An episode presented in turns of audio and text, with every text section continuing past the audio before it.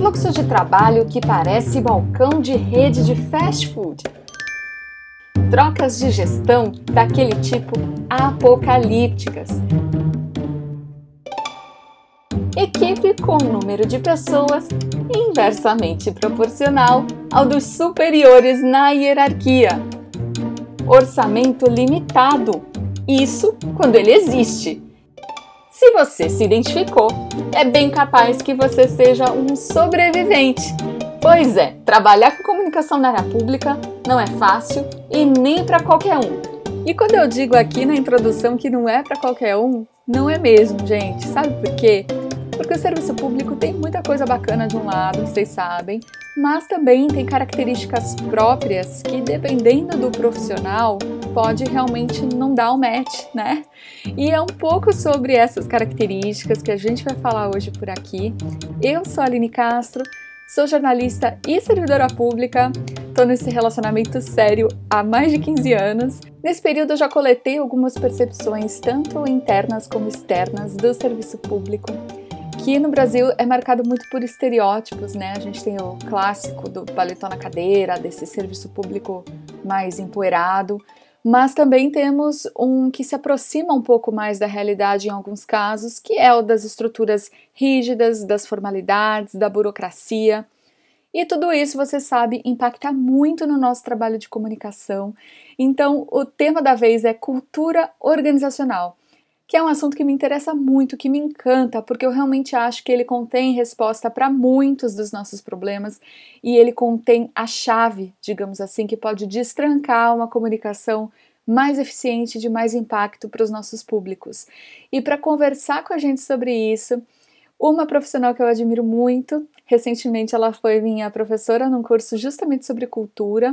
Eu estou falando da Tatiana Capelano, que é Relações Públicas pela FAAP, tem especializações em comunicação corporativa na GV e em semiótica e psicanálise pela PUC.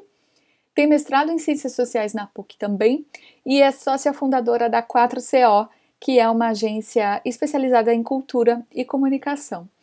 E para começar o nosso papo, eu pedi para a Tati falar um pouco do que é cultura e da relação desse conceito com a área de comunicação. Cultura organizacional é a expressão daquilo que nós somos e da forma como nós vivemos, né? Ela é um elemento muito forte, na maioria das vezes difícil de ser tangibilizado, mas sempre sentido por todos. Você pode chegar numa organização é, há duas semanas que você está lá, você pode estar lá quatro anos, seis, vinte, trinta. Você sente essa cultura, porque ela diz respeito à maneira como aquele determinado grupo de pessoas age. Né? Ela diz respeito à forma como aquele determinado grupo de pessoas pensa o mundo, interage entre si e simboliza o que importa para aquele grupo. E ela tem uma interação muito forte com a comunicação interna, uma vez que ela é uma troca de elementos simbólicos entre os membros. Né? Então, para que eu e você nos sintamos parte de um só grupo, a gente precisa trocar é, simbolicamente né, determinados entendimentos.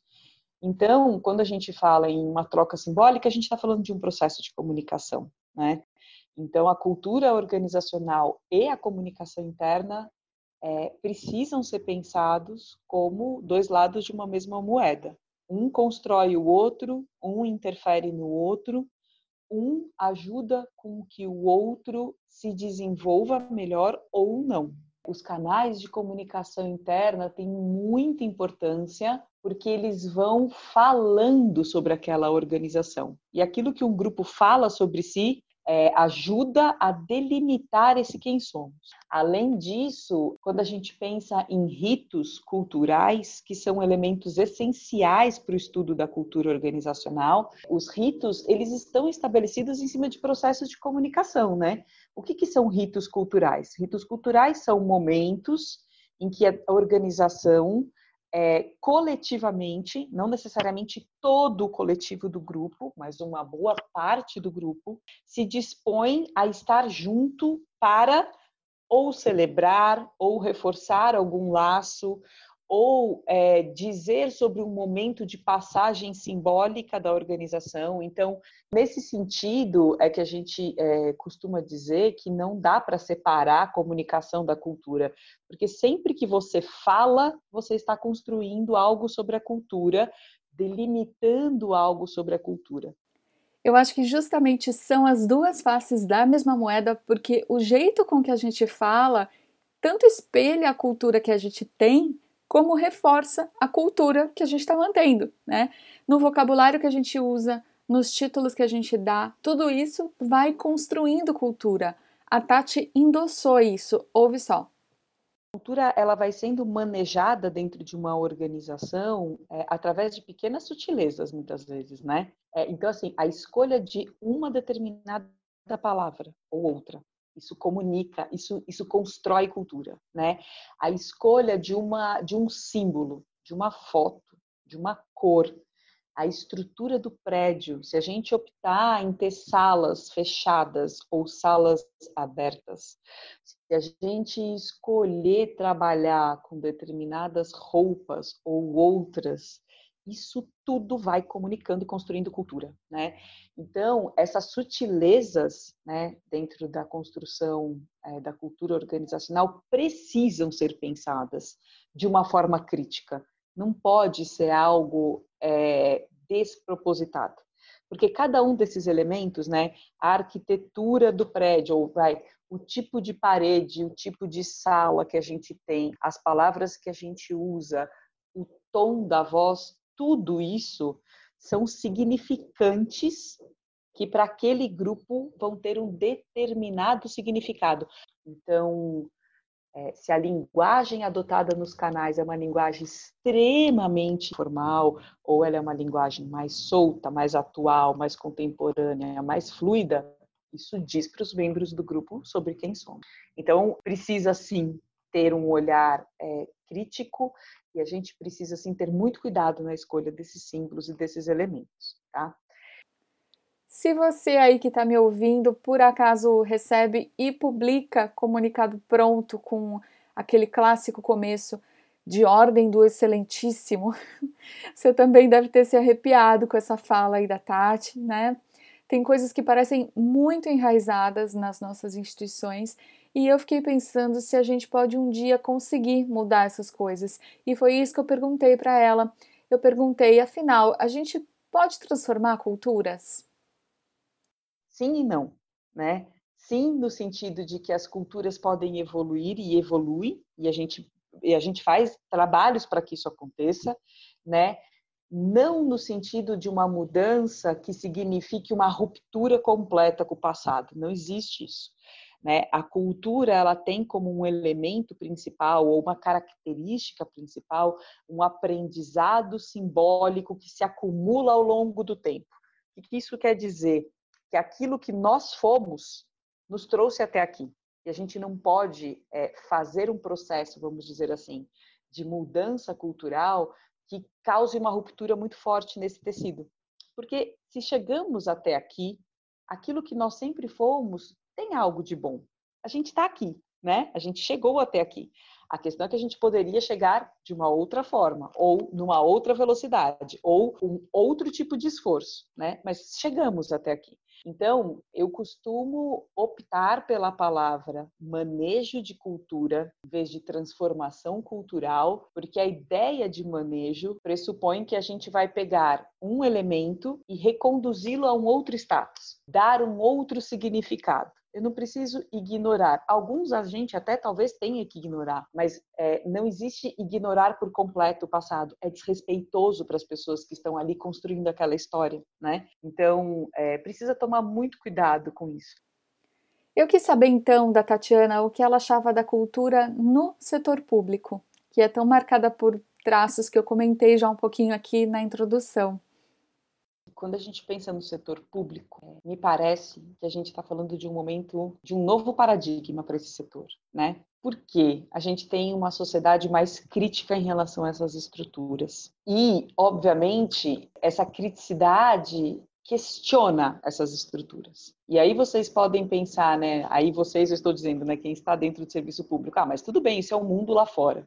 Só que esse mundo lá fora, ele invade a estrutura pública, porque as pessoas que trabalham na estrutura pública, elas vivem neste mundo que traz questionamentos, que traz novos olhares, que traz novas discussões, né? Então, o setor público tem um desafio, me parece, muito forte de conseguir modernizar a sua imagem, modernizar a sua forma é, de fazer as coisas, dentro das estruturas públicas, ainda imagino eu que no judiciário, então, essa questão de trajes, da linguagem formal e etc., ela tem uma importância pelo rito. Mas a questão é que a gente não precisa acabar com o rito se a gente estiver modernizando esses elementos. Se modernizar esses elementos é, for algo que colabora para o clima da instituição, para a retenção de talentos, para que as estruturas públicas estejam mais perto dos anseios da sociedade hoje em dia, por que não fazê-los? Né? Eu não estou dizendo que o rito não importa mais. O que eu estou dizendo é os símbolos que constroem esse rito podem ser outros, podem ser levemente flexibilizados, exatamente para não ter uma ruptura muito grande. Né?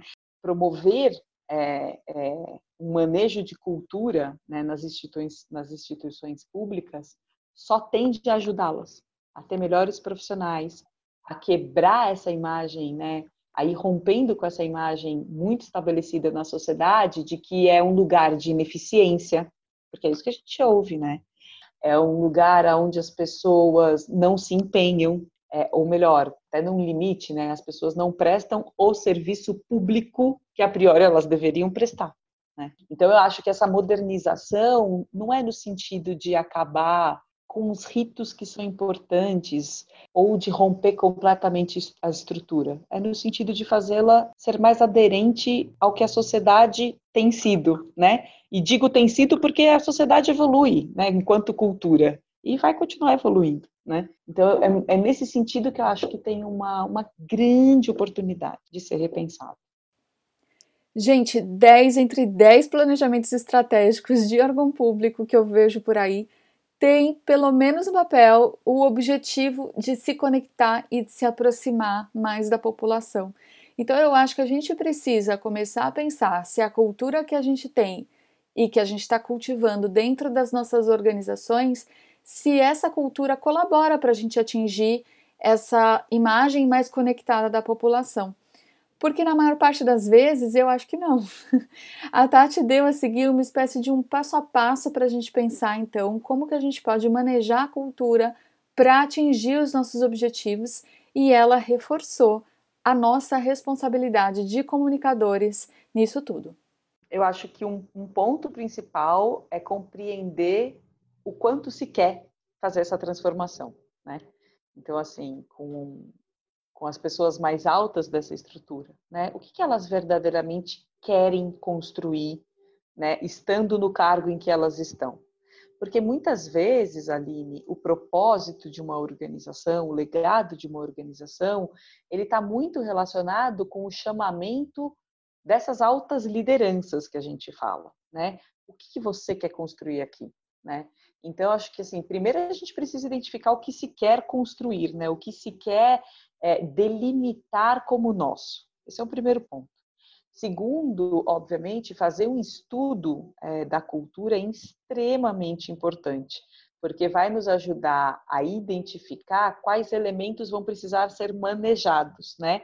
O que de nós a gente vai precisar efetivamente eliminar, o que de nós a gente tem que manter porque nos é bom e o que de nós a gente vai ter que implementar porque não existe muito do diagnóstico de cultura é como ele olha muitas vezes para os processos, para os processos do dia a dia, porque os processos são aquilo que os, que os funcionários vivem, né? É, eles vivem o dia a dia da organização através de processos, né?